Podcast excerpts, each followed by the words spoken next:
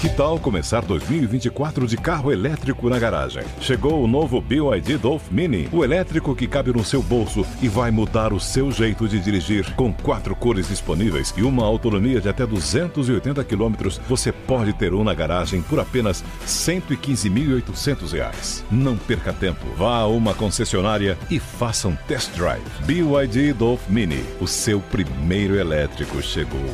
No trânsito, escolha a vida. Para comemorar o título da Eurocopa conquistado nessa semana pela Esquadra Azurra, nós vamos mostrar para você uma grande paixão que, lado a lado com o futebol, faz bater mais forte o coração dos italianos: a Ferrari Monza SP1. Essa super máquina de 10 milhões de reais tem no seu nome um dos maiores templos do automobilismo mundial e a tradição da barqueta de corrida de 1948. Para fazer uma análise do setor mais exclusivo e diferenciado da indústria automotiva, nós convidamos o jornalista Fernando Miragaia, apresentador do Autorama Podcast, para participar do programa dessa semana. João Anacleto, do canal A Roda, testou e aprovou o sedã elétrico da Caoa Sherry e Henrique Pereira, engenheiro e consultor da indústria automotiva, vai passar dicas bem legais para que você não caia em nenhuma armadilha na hora da compra de um carro usado. E mais, a alta dos combustíveis preocupa e Denise Campos de Toledo comenta o impacto que a alta do dólar teve na economia e no bolso do consumidor. Eu sou Alex Rufo e tudo isso e muito mais você vai acompanhar agora comigo nesses próximos 30 minutos aqui no Máquinas na Pan. Lembrando que você também pode assistir o nosso programa em vídeo pelo canal Jovem Pan News, Jovem Pan Esportes e pela Panflix. Então se ajeita bem aí no cockpit, aperte o cinto, porque o Máquinas na Pan dessa semana está só começando. Máquinas na Pan. E para darmos a largada no programa dessa semana, o meu parceiraço João Anacleto do canal A Roda vai mandar mais uma vez aquele super truco com uma afirmação para você descobrir se ela é verdadeira ou falsa. Será que é mais um blefe do João? Manda aí, meu amigo. Criado por Henry Ford em 1908, o Ford T é considerado o primeiro carro do mundo. A combustão, claro.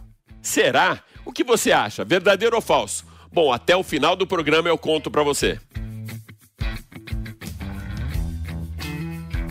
Itália campeã da Eurocopa. Para a gente celebrar junto com os Tifosi e com a Esquadra Azurra, nós vamos acelerar os icônicos Sport Baqueta da Ferrari nas versões Monza SP1 e SP2, que tem uma história muito alinhada com o maior templo italiano do automobilismo mundial e a sua nostálgica tradição. Para contextualizar essa grande paixão dos italianos pelo cavalino rampante, vale aqui um preâmbulo. Um pouco antes do GP de Monza de Fórmula 1 de 1988, eu perguntei para um engenheiro da equipe Ferrari qual teria sido o piloto mais emblemático da escuderia Rossa. Ele me respondeu: para nós que já nascemos tifosi, que são aqueles torcedores fanáticos pela Ferrari, não importa o piloto e sim a máquina. E enfatizou a preferência dos italianos com a seguinte frase: Primo la máquina, dopo la pasta e poi il calcio. Primeiro a máquina, depois a pasta e por último o futebol. Para homenagear a história do Cavalino Rampante e o seu templo, a fábrica de Maranello criou uma máquina que coloca lado a lado essas duas grandes paixões dos italianos, a Ferrari e Monza. Muito mais que um super esportivo, os modelos Ferrari Monza SP1 e SP2 são joias da marca italiana e ícones tão exclusivos que foram batizados de Icona, um novo conceito para clientes colecionadores e apaixonados pela marca. Inspirado nos modelos mais clássicos da Ferrari 750 Monza, 250 Testarossa e na 166 MM, o SP1 é o monoposto, enquanto o SP2 traz dois lugares separados por uma barra de proteção. O chassi é de fibra carbono e o motor é um V12 aspirado de 810 cavalos, derivado do 812 Superfast, com a dinâmica otimizada por duas entradas de ar para uma entrega ainda maior de performance. A transmissão é a mesma da Fórmula 1, com 7 velocidades e dupla embreagem. A Ferrari Monza vai de 0 a 100 em 2,9 segundos e atinge a velocidade máxima de 299 km por hora. Como recurso de última geração, o para-brisas virtual desloca o ar por cima da cabeça do piloto, criando um fluxo de baixa velocidade e menor arraste aerodinâmico. O equilíbrio do conjunto é absoluto, mesmo em estradas sinuosas. A leveza do seu estilo e elementos é tão sutil que o carro parece ter sido esculpido pelo vento, com detalhes futurísticos sem perder a herança nostálgica do passado. O espírito de corrida fica muito bem evidenciado no cockpit dos carros de competição. Os instrumentos, painel e assento da Ferrari Monza SP1 e SP2 foram pensados para atender um cliente que exige requinte conforto de automóvel e potência dos carros de corrida. A Ferrari 166 MM Barqueta foi a maior inspiração e ícone de uma época marcada por carros de corrida que saíram da fábrica de Maranello nos anos 50 e início dos anos 60 com cockpits abertos. Esse conceito foi apresentado pela primeira vez no Salão do Automóvel de Turim, na Itália, em 1948, como Spider da Corsa. Gianni Agnelli, então principal acionista do grupo, teria comentado no seu lançamento que aquela Ferrari não era um carro, mas sim uma barqueta. Agnelli gostou tanto da barqueta que comprou o modelo na cor azul metálico, com detalhes em verde que se pareciam muito com um barco. Um conceito de carros para homens que não conheciam seus limites, mas conheciam muito bem o tamanho do bolso e o custo para colocar essa máquina preciosa na sua coleção de relíquias automotivas. 10 milhões de reais. E agora, já que a gente está falando de joias raras e muito caras do automobilismo, vamos fazer um alinhamento com o mercado premium que parece não ter sido afetado pela crise provocada pelo coronavírus. Para colaborar com essa conta milionária, eu convido então o apresentador do Autorama Podcast, Fernando Miragaia, para participar junto com a gente aqui do Máquinas na Pan. Miragaia, a crise provocada pelo coronavírus não chegou lá na ponta da pirâmide, não é mesmo? Pois é, Alex e amigos do Máquinas na Pan. A crise do coronavírus, do novo coronavírus, não atingiu o topo da pirâmide automotiva, não. Pelo contrário, as marcas de luxo no Brasil, quando não registram crescimento de vendas, registram uma retração bem abaixo da média do mercado total. Para você ter uma ideia, vou pegar as seis principais marcas de luxo em atuação no Brasil. As seis principais: as quatro alemães, a Audi, BMW, Mercedes-Benz e Porsche, a sueca Volvo e a britânica Land Rover. Para você ter uma ideia, segundo dados da Fenabrave, nos primeiros quatro meses do ano, essas seis marcas juntas somaram 13 mil unidades em vendas. Parece pouco, mas isso representa mais de 9% de tudo que foi vendido entre automóveis de passeio e SUVs no mercado no mesmo período. E olha, Alex, e ouvintes e amigos da, do Máquinas na Pan, eu não estou falando de uma turma que vende carro que foca em volume, não. É uma turma aí de marcas que não foca em volume, que tem produtos com alto valor agregado, é, com margens muito mais generosas que o segmento de compactos e que não tem nenhum carro à venda no Brasil abaixo de 250 mil reais. A crise da pandemia, a crise provocada pelo novo coronavírus, não fez nem cosquinha no segmento de luxo automotivo do país. Qual a explicação para isso? Bem, os especialistas, psicólogos economistas e consultores têm muitas razões para justificar esse crescimento do segmento de luxo no Brasil. A primeira delas é que as famílias com maior poder aquisitivo deixaram de viajar, deixaram de frequentar restaurantes sofisticados, de curtir outras experiências, fazer um curso no exterior e começaram a ver que o momento era oportuno para comprar aquele carro, aquele carro de luxo, aquele carro mais sofisticado até como uma forma também de poder viajar. Já que você não pode sair do país, já que vai viajar para o sítio ou para a chácara no final de semana, por que não num carro mais luxuoso, mais confortável, mais seguro, mais tecnológico? Outra razão: homens e mulheres com maior poder aquisitivo, trabalhando de casa, estão tendo mais tempo para pesquisar, para focar nos seus desejos. Então, chegou a hora de comprar aquele carro que ele estava, estava na lista de desejos, chegou a hora de comprar aquele carro para você é, se dar de presente, para você é, também desfrutar, para você dedicar esse tempo para você. Então teve mais tempo também para pesquisar e aí as montadoras de luxo fizeram o caminho inverso também muito bem. Já tinham um bom suporte, uma boa estrutura digital e agora eles investiram ainda mais nesses canais digitais para atender essa clientela. Outra razão é psicológica.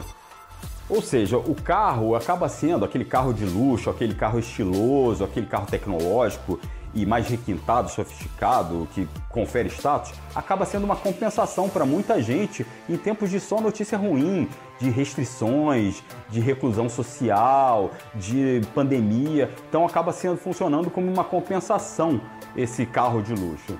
E tem a explicação econômica também. Com os investimentos mais conservadores não rendendo muito, boa parte dos investidores resgataram esse dinheiro, estão resgatando esse dinheiro aplicado, que não rende muito, para se dar um presente, para curtir, né? Para se dar um presente para curtir a vida ao seu modo, do jeito que dá hoje em dia. Mas para poder curtir a vida, não esperar mais tempo de ter aquele carro de luxo que sonha, e aí poder curtir a vida ao volante, seja de um Audi, de um BMW, de uma Mercedes, de um Porsche, de um Volvo ou de um Land Rover. É isso, Alex e amigos do Máquinas Japan. Grande abraço e obrigado aí pela oportunidade e pelo espaço. Até a próxima. E agora, da ponta da pirâmide do mercado automotivo, a gente vai para o ponto mais alto da tecnologia com João Anacleto, que testou o elétrico da Caoa Sherry, o Arizo 5E. E aí, João, como foi essa experiência? É isso aí, meu grande amigo Alex Ruffo. Primeiramente, prazer estar mais uma vez aqui no Máquinas da Pan, esse programa de tanto prestígio. E, bom, eu vou te falar que é bem diferente do que a gente está acostumado, né? Qualquer triscadinha no acelerador, você já tem todo o torque disponível ali. Para andar na cidade, então, você vê aquela, aquele espacinho para você entrar de uma faixa para outra. Você não precisa baixar a marcha nem nada, nem tem marcha para baixar. É só sentar o pé no acelerador e sentir o carro entregando todo o torque e ganhando velocidade para você tornar sua vida até mais prática e, obviamente, não vai estar tá poluindo, né? Bom, mais disso eu conto nesse vídeo que eu fiz com o Caoa Sherry Arizo 5E. Solta pro pessoal aí. E hoje, olha só, estou aqui com ele, Caoa Sherry Arizo 5E, o primeiro sedã meio médio, meio compacto, 100% elétrico do Brasil. A primeira coisa que você vai notar e perceber que se trata do Caoa Sherry Arizo 5 elétrico está aqui na frente. Você pode ver, ele não tem mais aquela grade, obviamente, porque não precisa de ar para o radiador. Na verdade, o arrefecimento das células elétricas é feito por uma ventoinha igual no seu computador. Bom, aqui na frente também está o local de recarga. Então, você pega aqui o conector, você pode tanto conectar ele essa parte de cima aqui, que é o que você vai ter nos postos públicos, ou aqui embaixo. Deixa eu mostrar aqui. Que é aquela tomadinha mais simples de duplo encaixe. E você também pode conectá-lo, botar aqui e conectá-lo na tomada de casa, isso mesmo, ó. Aquela tomada de três pinos da cafeteira da casa da sua mãe, que você só toma aquele café expresso bonito lá, que na sua casa você acha caro demais para ter, e recarrega. Bom, em estações de recarga de 50 kWh leva uma hora para você carregar até 80%. Isso porque esse motor aqui tem 53,5 kWh de potência. Falando em potência, ele gera 122 cavalos e 28,1 kgfm metro de torque. Isso quer dizer que pode ir de 0 a 100 em 9,5 segundos e chegar até os 152 km por hora de velocidade.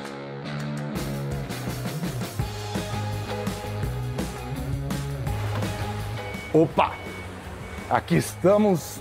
Ó, você vê, o carro já está ligado e não tem ruído nenhum. O que a gente pode ver de cara nesse carro, que é feito na China, é que até o acabamento, as peças deles são um pouco melhores do carro que é feito aqui no Brasil.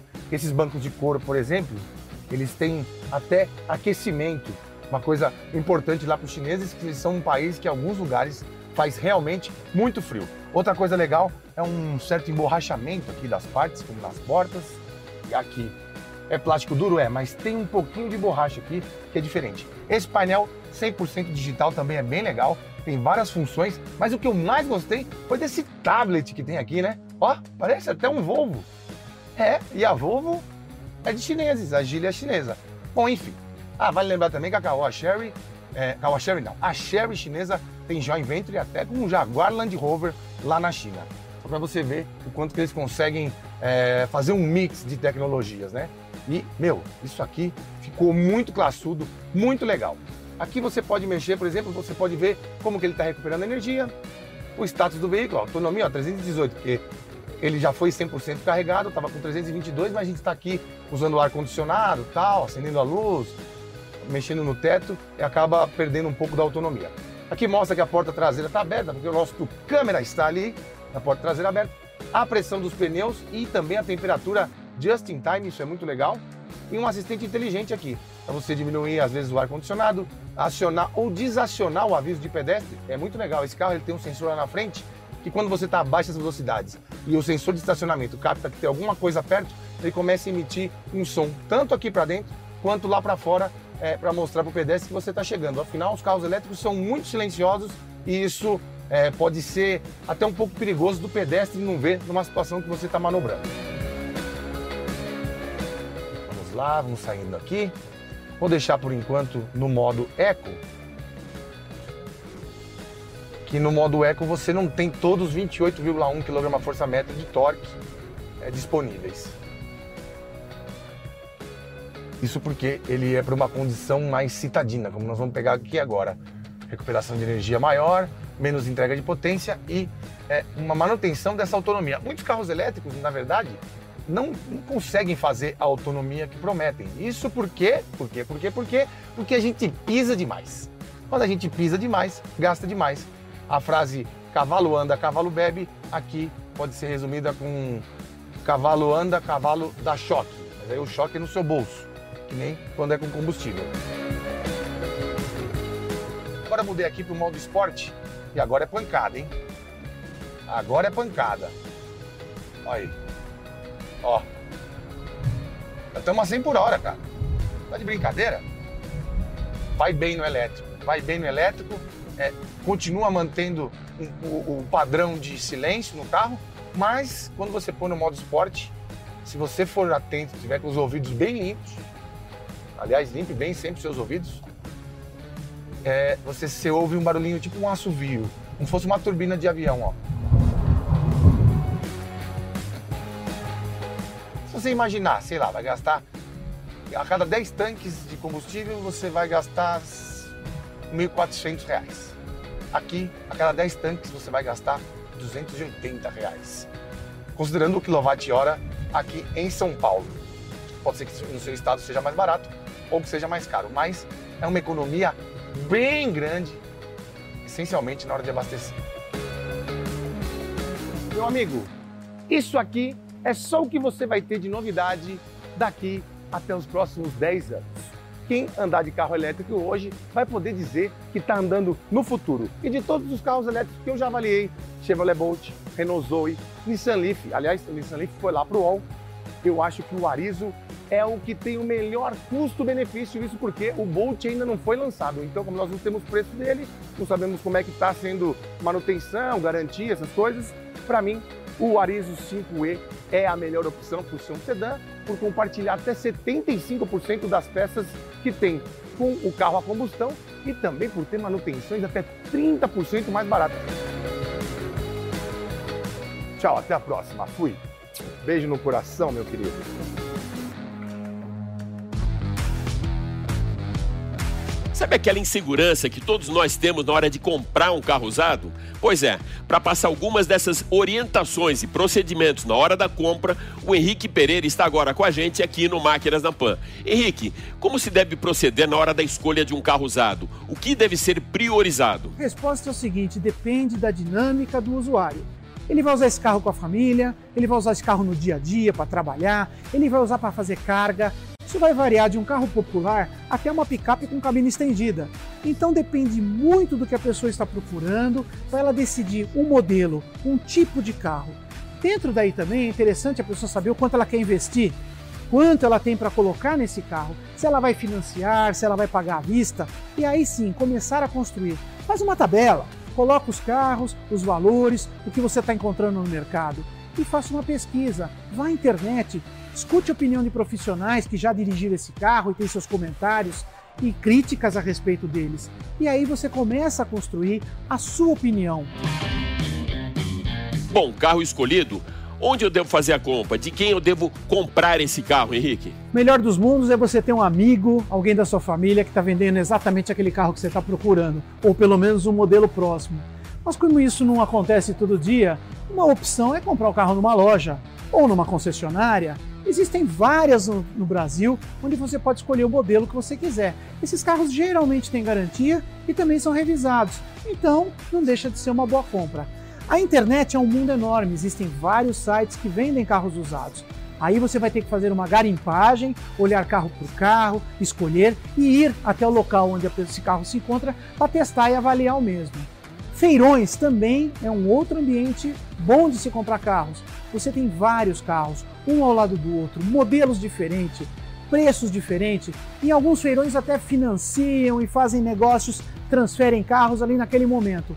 Mas também você precisa ir acompanhado de alguém que entenda um pouco do carro para não ser enganado numa hora dessas. Agora, o mais difícil, Henrique, como avaliar o estado do carro? A princípio, é importante você ver a aparência geral do carro. Você dá uma volta, veja se as peças estão com a mesma cor, se não há uma diferença de tonalidade entre peças, que pode representar algum acidente e uma repintagem de uma peça. Observe também se os intervalos entre as peças estampadas estão contínuos, iguais desde cima até embaixo. Isso representa com alinhamento. É muito difícil você recolocar peças no mesmo alinhamento se você precisar trocar alguma delas. É importante os vidros. Todos os vidros vêm com identificação, com o chassi do carro estampado. Então você olha se todos os vidros têm essa, essa identificação, significa que não foram trocados. É comum às vezes trocarem o vidro dianteiro por quebra por pedra. Isso não é preocupante. Agora, se você tiver vários vidros diferentes, pode ser que tenha ocorrido um acidente um pouco maior. Sempre é interessante observar o compartimento do motor, também dentro do porta-mala, as condições das soldas, se elas estão originais, se não há desgaste, se os parafusos não estão desgastados por uma retirada e recolocação. Todos os clipes plásticos são novos, sem características de arrancamento. Então você observa e vê que todas as peças aqui nos parecem originais e em bom estado,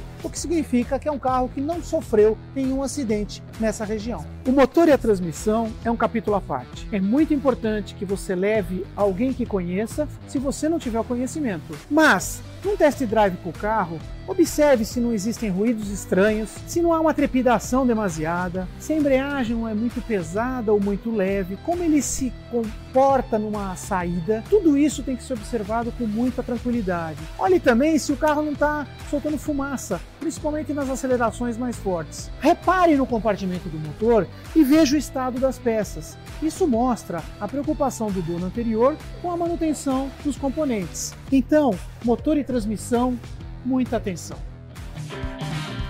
Henrique, mais uma dúvida recorrente. Como a gente faz para avaliar se a quilometragem do carro é compatível com o seu ano de fabricação?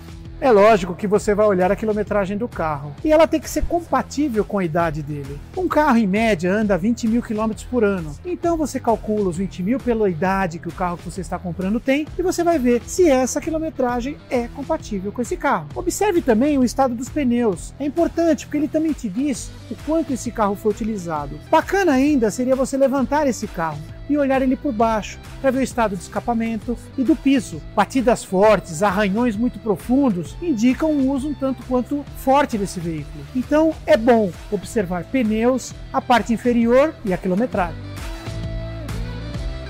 E o interior do carro, Henrique? O interior do carro revela muito sobre ele. O desgaste no volante, desgaste de uma alavanca de câmbio, dos pedais, dos botões, a espuma do banco, o tecido, o carpete, tudo isso te mostra uma compatibilidade entre a quilometragem, a idade do carro e o cuidado que o dono anterior teve. É muito importante observar qualquer detalhe no interior do veículo. Bem legal toda essa orientação que o Rick Pereira passou para gente. São muitos detalhes, mas todos eles fundamentais para que você tome a melhor decisão na hora da compra de um carro usado. A alta do dólar e a valorização do petróleo dificultam muito a redução dos preços dos combustíveis no Brasil. Acompanha com a gente a análise que a Denise Campos de Toledo fez para o Jornal da Manhã dessa semana. Os combustíveis têm pesado muito na inflação e no bolso dos consumidores. Na última semana, a Petrobras anunciou novos reajustes de 6,3% para o diesel e de 3,7% para a gasolina nas refinarias. Foram os primeiros sob a gestão de Joaquim Silva Luna, que assumiu a direção da empresa em meio às discussões quanto aos frequentes aumentos que tentam acompanhar a paridade internacional. E a tendência, segundo Adriano Pires Rodrigues, diretor do Centro Brasileiro de Infraestrutura, é de alta, o que na avaliação dele, pode ter impactos negativos e positivos no âmbito doméstico. Para o Brasil, isso vai ser bom e ruim. Ruim porque os preços do petróleo vão pressionar o aumento dos derivados de gasolina, de diesel, né, de botijão de gás. O segundo ponto, e é o ponto positivo, é que petróleo caro significa aumento de royalties. Né? Então, para os estados produtores como o Rio de Janeiro e para a própria União, a receita no segundo semestre de royalties vai crescer. Lucas Godoy, macroeconomista da Go Associados, não vê uma tendência tão clara, ressaltando as oscilações da última semana e os fatores que podem interferir na evolução dos preços no mercado internacional. Para ele, os reajustes dos combustíveis são um sinal positivo da política implementada pela Petrobras, mas reconhece que têm sido bem pesados. O aumento, apesar de ser um bom sinal, ao mostrar que, mesmo com a mudança na diretoria, a política de preços ainda não apresentou alterações significativas, causa duas preocupações. A primeira e mais clara é com o bolso da população e a inflação. A segunda é relacionada exatamente a essa série de aumentos no diesel. A insatisfação dos caminhoneiros, responsáveis por mais de 60% da carga transportada no Brasil, causa o temor de uma nova greve, como a que ocorreu em 2018. Para o economista Fábio Silveira, sócio da Macrosector Consultores, a normalização do mercado de petróleo só deve ocorrer em 2022 e os reajustes dos combustíveis devem seguir a paridade internacional. Uma forma de reduzir o impacto, segundo ele, seria mexer mexer na tributação. O preço da gasolina uh, subiu 40% nos últimos 12 meses, o que também continua pesando, sem dúvida, no bolso do consumidor. Essa situação talvez possa ser mais adiante atenuada com uma eh, reforma tributária que reduza né, a carga de CID, PIS, COFINS, de modo a favorecer o consumidor brasileiro. A recente pressão sobre o dólar, que na sexta, feriado apenas em São Paulo, recuou 0,31%, cotado pouco abaixo dos R$ 5,24, não traz preocupações apenas em relação aos combustíveis. Muitas variações de preços, principalmente no atacado, estão bem relacionadas ao câmbio. Bom, você já teve 30 minutos para descobrir. E aí, o primeiro carro do mundo é mesmo o Ford T? Dessa vez, o João Anacleto blefou feio. A afirmação é falsa. O primeiro veículo motorizado foi o patente Motorwagen, produzido em 1886, e esse surgimento se deve muito a uma mulher, Berta Bentz. Foi ela quem testou o veículo há 135 anos. Berta casou-se com Carl Benz em 1872 e em 1927 a sua companhia se aliou à Daimler, surgindo a Daimler-Benz, proprietária da Mercedes-Benz. É isso aí. O Máquinas na Pan dessa semana fica por aqui, mas vale lembrar que agora você pode acompanhar toda a nossa programação em vídeo pelo canal Jovem Pan News, Jovem Pan Esportes e também pela Panflix. Super obrigado pela sua audiência e até a próxima. Valeu! Máquinas na Pan.